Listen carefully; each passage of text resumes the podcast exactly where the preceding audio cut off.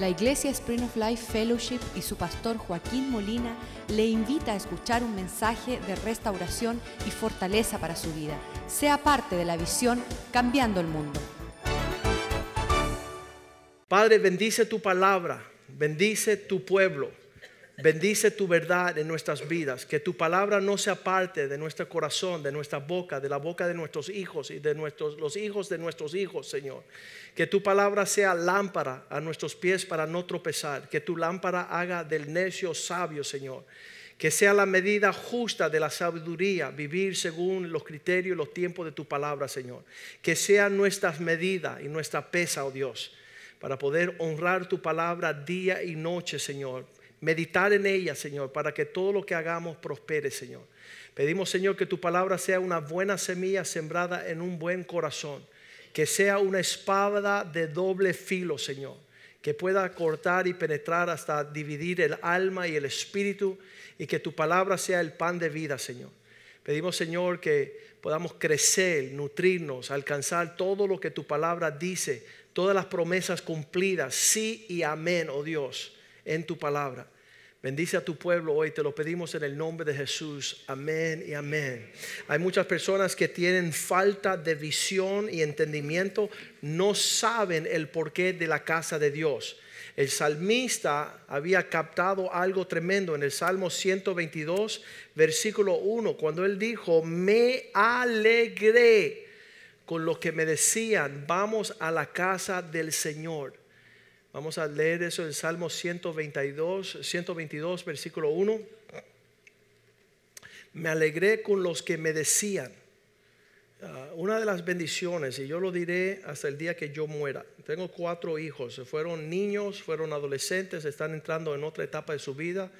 Ah, la niña tiene 17 años. Nunca me han reprochado venir a la casa del Señor nunca me han cuestionado, papá, ¿por qué tenemos que ir a ese lugar?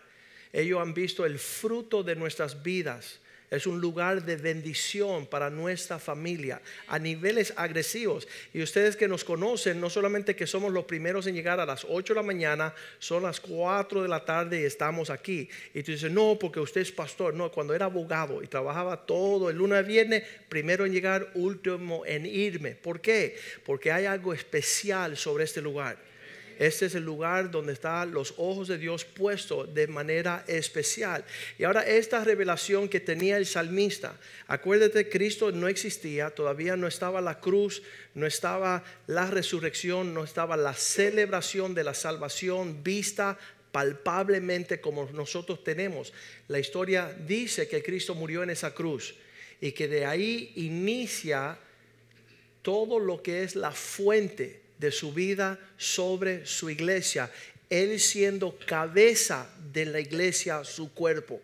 Entonces en este lugar el salmista empieza a indagar un poquito más. Vamos a ver por qué este hombre se alegraba con los que decían, ah, a la casa de Jehová iremos.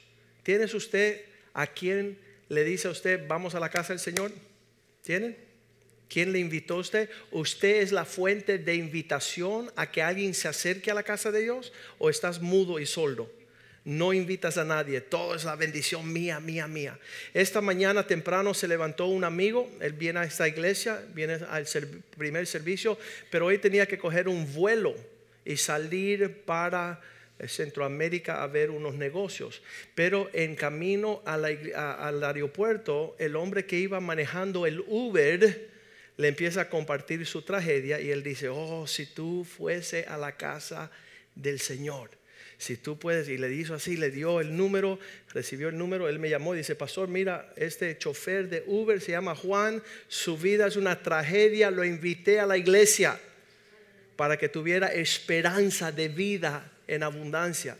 Y esa es nuestro, nuestra, nuestro, nuestra parte, ¿no? Estamos disfrutando de una provisión llamado la casa de Dios, la iglesia de Jesucristo, y nosotros alegrándonos con los que están aproximándose. Mira lo que dice el versículo 2 para que podamos indagar un poquito más. Nuestros pies estuvieron dentro de tus puertas, oh Jerusalén. ¿Sabes que hay una gran diferencia de estar fuera de la iglesia que estar adentro de la iglesia? El- otra traducción dice, um, dentro de este lugar, Jerusalén es un refugio, es un santuario, un lugar seguro. ¿Sabes que los demonios usted los dejó fuera de esas paredes para allá en el parqueo? Cuando usted se monta en el carro, ahí empiezan los demonios a atacarte.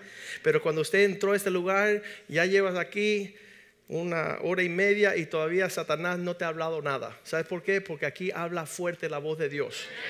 Aquí estamos escuchando testimonios, estamos estudiando la gloria de Dios en este lugar.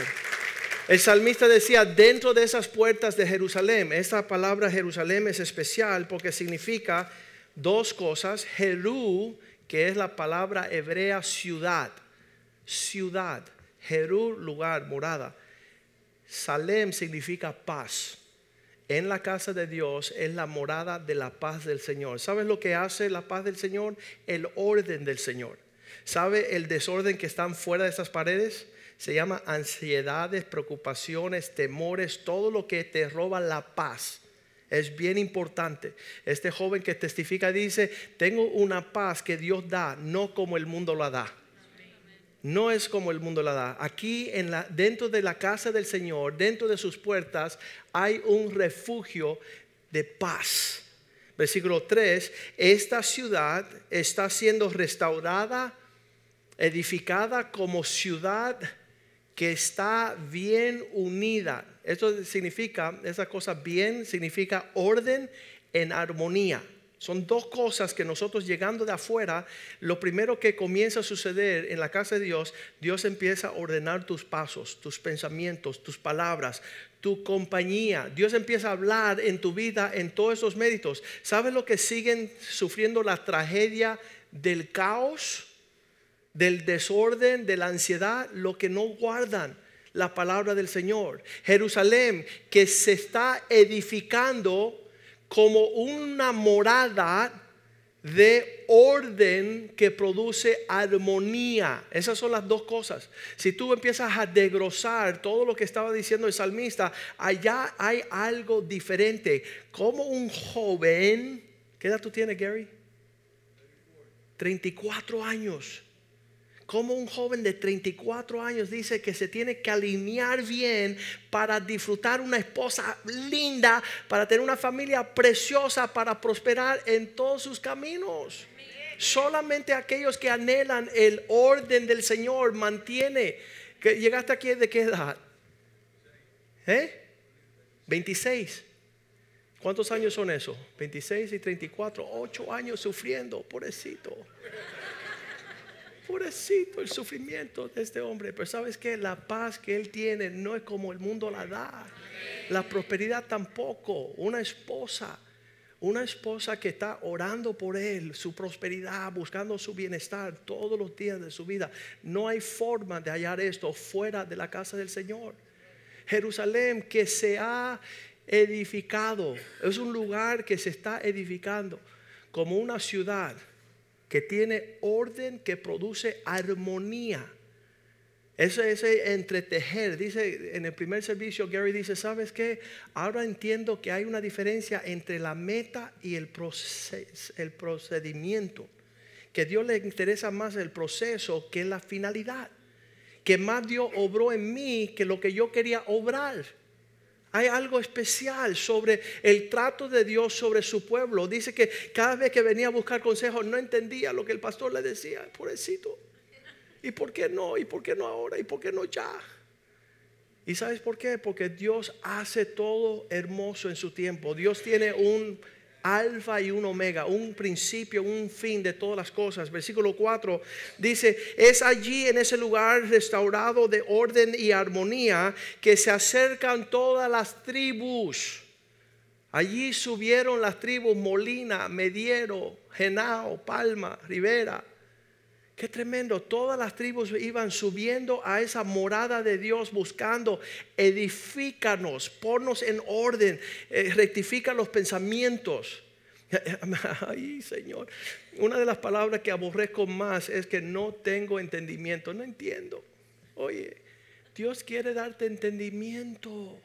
Es que no sé, Dios te quiere dar sabiduría. Pídeme y yo te daré. La sabiduría, Dios quiere que tú entiendas, Dios era, era una maldición y era una abominación estar en el pueblo de Dios y adivinar. ¿Cómo le dicen ah, cuando le dicen la, cuestión de uh, mini, mini, mínimo? Pero en español, ¿cómo es? Tú taramácara titire fue. No sé si te toca hoy, vamos a ver si te toca a ti, porque si no me toca a mí, me toca allí, voy a matar a alguien si no me caso hoy. Y tú estás, estás en, el entrizales Tim Mabrín de dos pingües, cucaramácara, títere fue. Y tú no sabes ni con quién te casaste, ni cuándo entraste, ni cuándo saliste, y cuándo te van a despedir por otra. Es una maldición, porque lo de Dios es sí y amén, es seguro, es eterno, es propósito permanente. Allá subieron las familias, las familias que le pertenecían a él. ¿Quién es lo que faltan aquí? ¿Quién es los que se cogen vacaciones unas, dos, tres meses y después vienen y como que, ¿y dónde estuve? ¿Y a dónde voy? ¿Y para dónde me siento? Y andan perdidos. No saben ni con quién están ni hacia dónde van. Me encantó el versículo ese, Juan 12, 35. El que anda en tiniebla no sabe hacia dónde va. Aún por un poco estará entre la luz entre vosotros.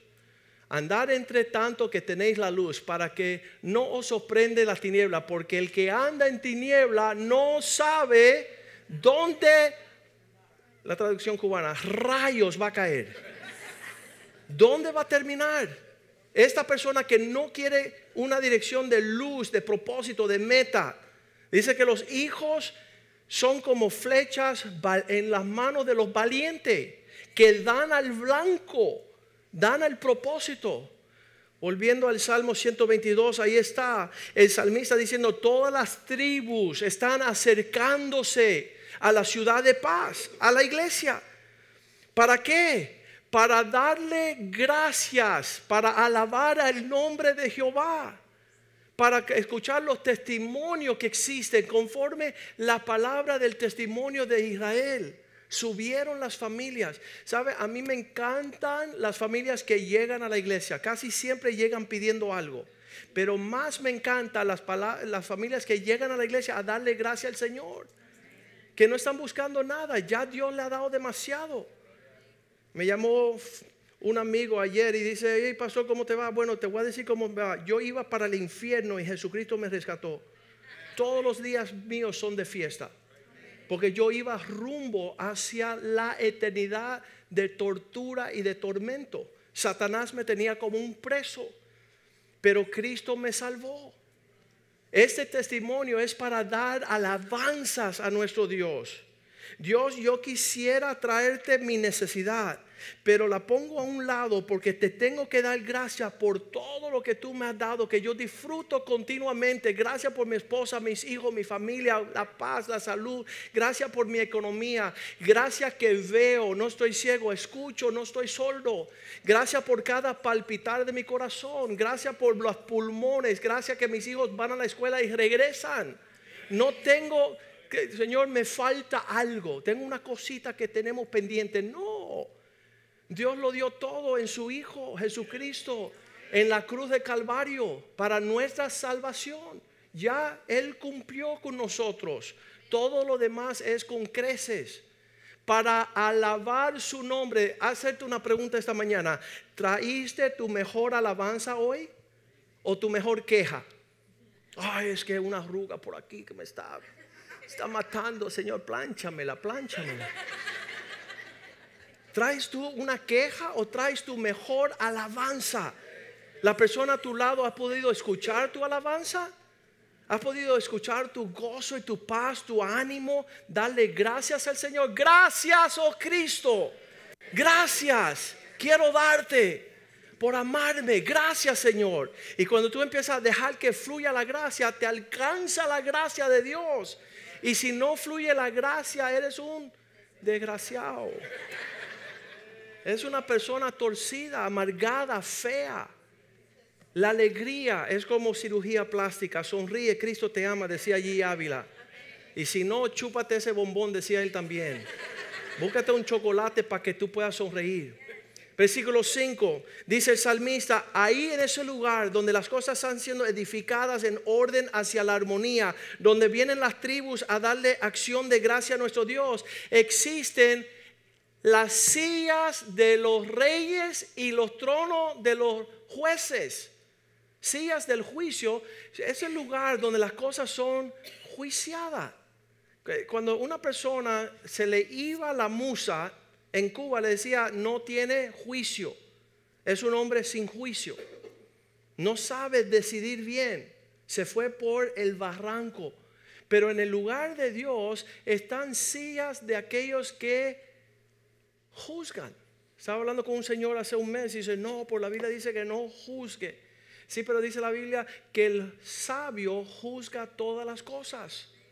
Imagínate que tú no, tú no distingues, allá en México yo creo que sucedió, una esposa le puso antifreeze en el frigidaire a su esposo. Y él no supo si era naranja o si era el antifreeze. Y se tomó la botella de antifreeze del radiador. Y cogió viaje. ¿Sabes por qué? No tuvo juicio. Le dio lo mismo tomar jugo de naranja que tomarse una botella de refrigerante de radiador del carro que la vieja lo quería acabar a él. Yo no quiero que nadie tenga esa idea aquí, ¿eh? Vayan a anunciar, el pastor dio idea de cómo matar al esposo. No hagan eso. Ese no es el juicio de Dios. Usted ore por él para que el Señor lo vuelva en sí. Porque ahorita está en no. Señor, en el lugar de tu morada ya no hace todo el mundo lo que le da la gana. Ya hay jueces, hay hombres sensatos, sabios que hacen así. Hmm, pastor, ¿qué tú piensas de este fenómeno? Y el pastor viene y traza una línea, dice, está fuera de orden, está fuera de orden. Te fuiste demasiado, no, no has guardado la medida del Señor, no estás pensando bien, no estás hablando bien no está comportándote bien. Estoy, estoy viendo tu vida y no va en un buen tránsito, no va a terminar bien. Y las personas aborrecen esto de la casa de Dios. No quieren ni jueces ni quieren reyes. ¿Sabe por qué? Ellos son su propio juez. Ellos son su propio rey. Ellos deciden entrar, salir, andar, buscar, hacer lo que le da la gana. No en la ciudad de paz. No way. En la ciudad de paz todas las familias se están acercando porque hay un lugar donde buscar consejo. Hay un lugar donde poder sentarse con hombres sabios a tomar decisiones para el bienestar, para la prosperidad de los que se acercan. Y yo he invitado cientos de miles de personas a que vayan a su propia perdición. Cristo le dijo a Judas, lo que está en tu perverso corazón, anda, apresúrate y hazlo ya para que aprendas. Ser dignos del consejo de Dios es algo especial. Decir, Señor, tú estás juzgando entre tu pueblo, has puesto hombres en autoridad. Aquí en inglés tengo, here the kings of Israel sit to judge the people. Los reyes se sientan sobre tronos para juzgar al pueblo. Qué lindo es un juicio sabio. Qué, lindo es un porte de poder como saber cómo proceder en una forma correcta. Solamente en el reino de Dios. Porque en el otro reino es un reino de tinieblas. Y Satanás levantó su trono por encima del trono de Dios y él dijo, yo me sentaré a las alturas, yo tomaré decisiones, yo seré Dios en mi vida. Me preguntó un joven pastor, ¿qué creen los mormones? Y dije, bueno, los mormones creen que cuando ellos mueran, cada uno van a tomar una galaxia y van a ser Dios en su propio universo. Esa es la teología mormona. Y este joven dice, eso no funciona, ya yo lo intenté. Ser juez en tu propia galaxia no funciona. Solamente hay un Dios, su nombre es Jesucristo, el príncipe de la paz. Él tiene un juicio por encima de todos. Por eso el versículo 6 dice, ore que prospere Jerusalén. Oren que pidan que exista la paz en esa ciudad. para que sean prosperados todos los que alinean su corazón para amar ese lugar. Cuando tú empiezas a ver y disfrutar todo lo que conlleva hacer las cosas bien, para que te salgan bien, es un deleite que tú más nunca vas a permitir que Satanás te apresure. Esta joven Amanda le dijo a este joven, se arrodilló, ¿What? y él dijo, ¿le preguntaste al pastor? Primero, yo te quiero, mi corazón late, mira. Pero orden, porque el orden precede la paz. Y tú no puedes tener prosperidad ni paz si estás en desorden. Esa es nuestra ansia, que prosperen aquellos que amen. Hay un señor que se prende todas las mañanas a vernos por el internet y él está viendo la prédica para ver cómo él critica todo lo que se dice. Está observando, mira lo que dijo ahora y mira lo que dijo ahora. Yo no puedo creer que esto no es para ti, necio. Esto para aquellos que aman un lugar, una morada de paz.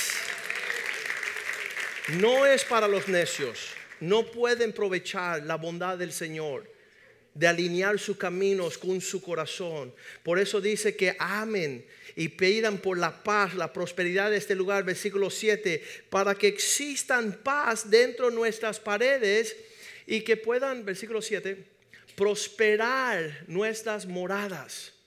Sea la paz dentro de tus muros.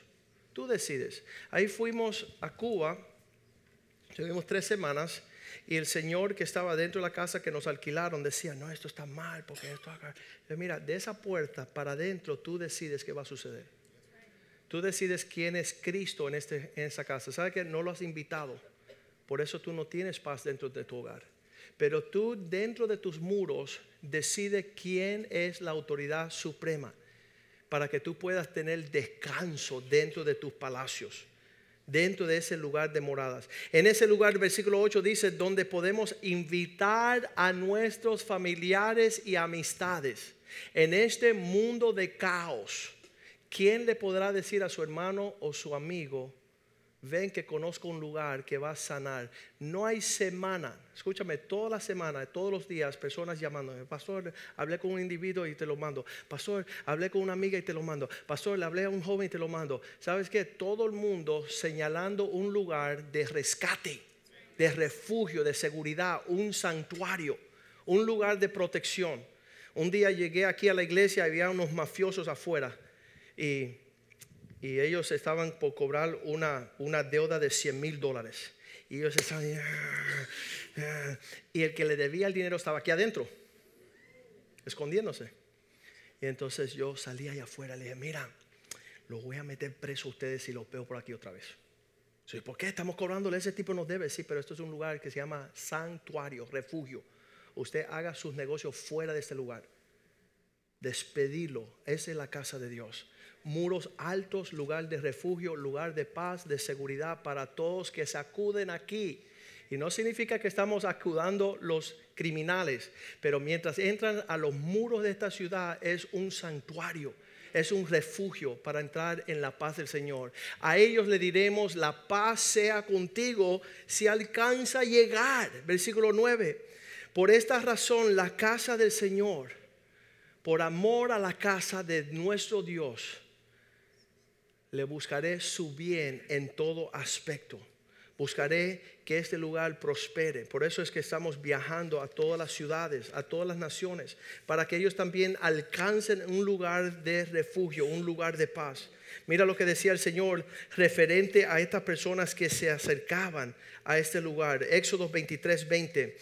A los que moran en esta tierra yo enviaré ángel delante de vosotros un mensajero Dios pondrá para ir y guarde en el camino que te estoy introduciendo para que te puedas el lugar que yo he preparado para ellos. Dios empieza a decir, ¿sabes qué? Vamos a abrirle brecha y camino para que puedan entrar a esta realidad. ¿Qué sucede en esa realidad? El versículo 21, cuando yo mande mi ángel delante de ti, escúchalo bien, guarda delante de este mensajero, oye su voz. no le seas rebelde. No le seas rebelde. No, no ponga tu corazón en contra el consejo que Dios te está otorgando, porque Él no tiene apetito para vuestra rebelión, porque mi nombre está en Él. La persona dice, pastor, es que tú, tú dices esto, pero yo pienso esto, mi suegra me dice lo otro. Ah, ah". Y le digo, mira, yo no le trabajo ni a la Coca-Cola, ni a la Pepsi Cola, ni a Taco Bell, ni a Burger King. Yo soy mensajero y obrero del reino de Dios. Cuando tú me ves alegre es que todos los intereses de nuestro reino andan bien. Cuando tú me ves triste, preocúpate. Cuando me ves enojado, corre corre, porque las cosas no irán bien. Ese sentimiento que Dios ha puesto en nuestro corazón, alegrarnos con lo que se alegra, llorar con lo que lloran. Personas no entienden esto. Versículo 22 dice, si no le obedeces, pero si en verdad oyeres su voz e hicieres todo lo que yo te dijere, será enemigo. Yo seré enemigo de tus enemigos y afligiré a los que te afligirán. Dios se para a pelear tus batallas cuando tú te alineas con Él. No hay quien te haga frente. Pero es importante que escuche y no te revele. Números 10, 3 dice, cuando escucha dos trompetas sonar, significa que ha de, vamos a, a números 10, 3 dice, partirán la primera vez el mandato de Jehová por Moisés, versículo 3. Y cuando los tocaren, toda la congregación se reunirá ante ti a la puerta del tabernáculo. Dice que sonaba la trompeta dos veces, todo el mundo tenía que estar presente. Versículo 4 dice, cuando toca sola una vez, mas cuando tocaren solo una trompeta, entonces se congregarán ante ti los príncipes, los jefes de Israel. Dos trompetas, todo el mundo presente. Una trompeta, solamente los líderes. Y es un, es un, es un pueblo donde el orden precede su prosperidad. No pida prosperidad cuando tú eres un desordenado. Cuando tienes confusión. Sí, yo sé que él dice esto, pero teológicamente yo pienso lo otro. ¿Sabes qué? Realmente no te irá bien. Yo no hablo ni chino, ni alemán, ni hablo francés. Es bien clarito. Dios te pone a un siervo que te va a hablar palabras para que tú obedezcas y puedas caminar en esa bendición. Juan 14, 1 dice, no se turbe vuestro corazón. En el Viejo Testamento Dios siempre tenía un lugar de morada para su pueblo. No se turbe vuestro corazón. Si creen en Dios, también creer en mí, dijo Cristo. Versículo 2, en la casa de mi Padre muchas moradas hay muchas mansiones. Si no fuera así, no os hubiera dicho, pues yo voy a preparar lugar para vosotros. Dios tiene una morada fija donde podamos nosotros caminar de tal forma que vamos a alcanzar, realizar todos los sueños del Señor sobre nuestras vidas. Vamos a ponernos de pie esta mañana y decirle, Señor, dame un corazón para tu casa. Hay jóvenes que están en nuestro medio aquí. Dios ya tiene todo alineado, ya está todo fijado. Hay un Gary ahí que en cualquier momento va a caer de rodillas a pedirte tu mano. Pero ¿qué se lleva? ¿Una bendición o una maldición? ¿Qué se lleva ese joven? ¿Una joven que tiene su corazón en la casa de Dios, entre el pueblo de Dios?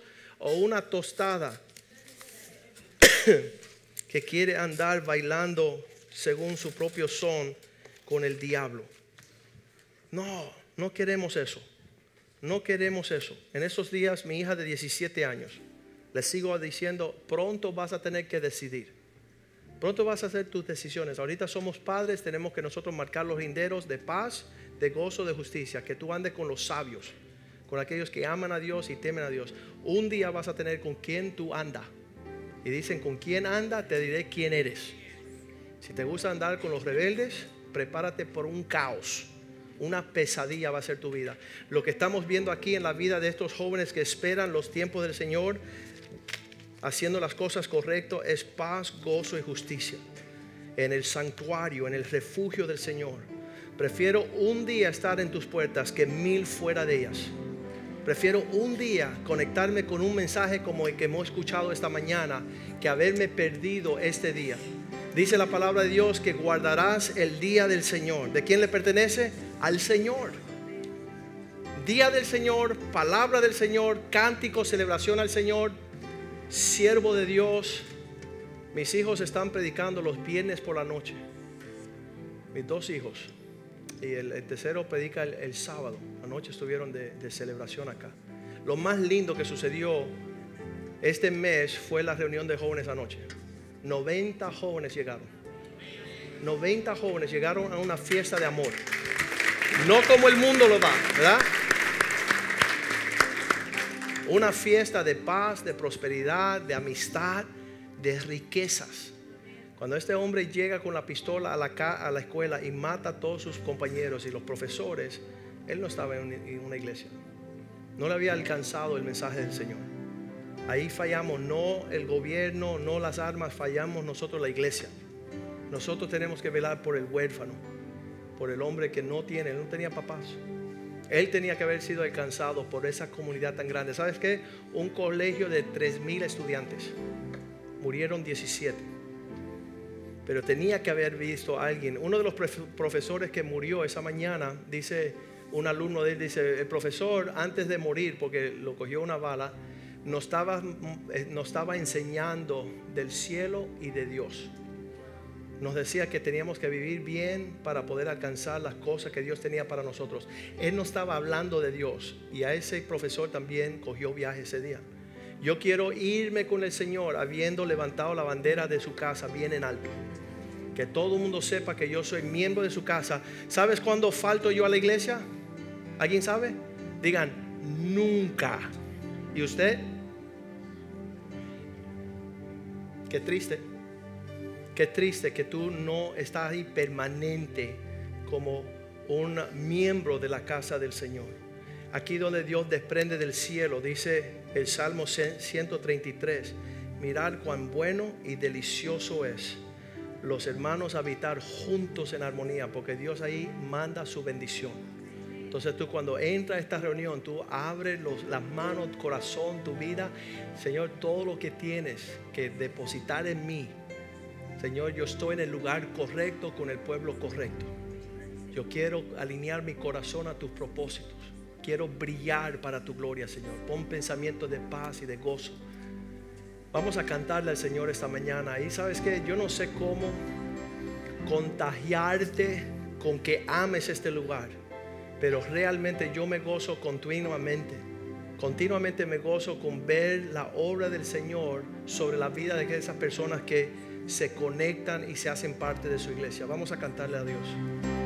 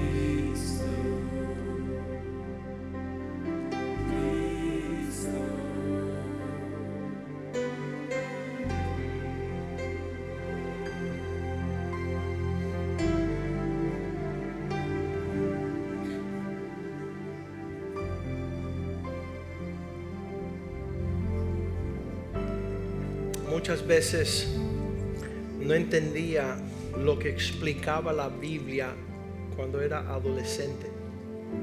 Yo leía esas palabras y decía, Señor, no entiendo, no entiendo. Yo tenía que hacer el contraste. Yo, yo estaba tan desalineado con la palabra de Dios que yo vivía la oscuridad de la sombra de las tinieblas. La primera palabra que Dios me trató de explicar es, Joaquín, honra a tu padre y tu madre. Yo decía, yo no entiendo eso, eso no me entra ni por nada ningún lado para que todo te vaya bien y vivas una vida larga. No lo entiendo nada. Y dice, ok, entonces hazlo al revés. Deshonra a tu padre y tu madre para que todo te vaya mal y mueras pronto. Yo dije, ahora entiendo. Ahora entendí. Entonces tome este Salmo 122 y haga el contraste. ¿Qué sería no estar en este lugar? ¿Qué representa no haber un lugar de refugio, un santuario, un lugar donde hay jueces, donde hay sabiduría, donde hay un juicio? qué caos sería. Por eso las personas que llegan a este lugar, que pueden prosperar tan rápido, un Oscar, un, brujo de las tinieblas, que él vivía tan, tan, tan torcidamente que cuando llegó aquí dijo, entiendo todo y me quedo. Yo también. Estaba tan, tan torcido y yo no escuchaba a nadie. Cuando yo encontré un lugar donde hay la esperanza de paz y de gozo y de justicia, y de que no haya más lágrimas, llanto ni dolor. Yo dije, ¿sabes qué? Yo amo este lugar. Yo amo, doy mi vida por este lugar. Y, realmente lo hemos hecho.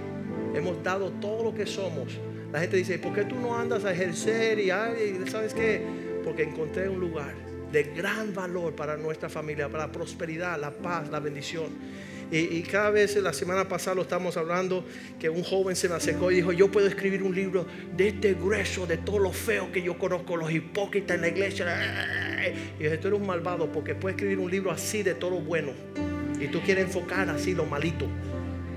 Hagan así y abran el espectro de lo que es la iglesia en la tierra en todas estas tragedias, huracanes, matanzas, diluvio, inundaciones, ¿sabe quién viene al rescate? El pueblo de Dios. No hay gobierno que se acerque a lo que hace la iglesia en tiempos de tragedias. Padre, te damos gracias que nos escogiste para este lugar. Desde joven, tú señalaste el camino hacia tu morada, el lugar donde los cánticos son preciosos donde animan y dan vida y no muerte, donde dan la santidad y la pureza y no la perversión y la lujuria que destruye el hogar. Padre, te damos gracias de ser pueblo tuyo, redimido. Aquellos que no éramos pueblo, ahora somos tu pueblo por la sangre del Cordero. Tú nos bautizaste en un solo cuerpo, Señor, que tiene una sola cabeza. Somos muchos miembros, Señor pero todos te pertenecemos a ti, oh Dios. Prospera este lugar, oh Dios. Que toda la ciudad se alegre, Señor, a ser invitados a la casa de Dios. Te lo pedimos en el nombre de Dios, en nombre de Jesús. Y todos dicen amén, amén y amén. Salúdense unos a otros en el amor del Señor. Los varones tenemos reunión mañana a las 8. Este.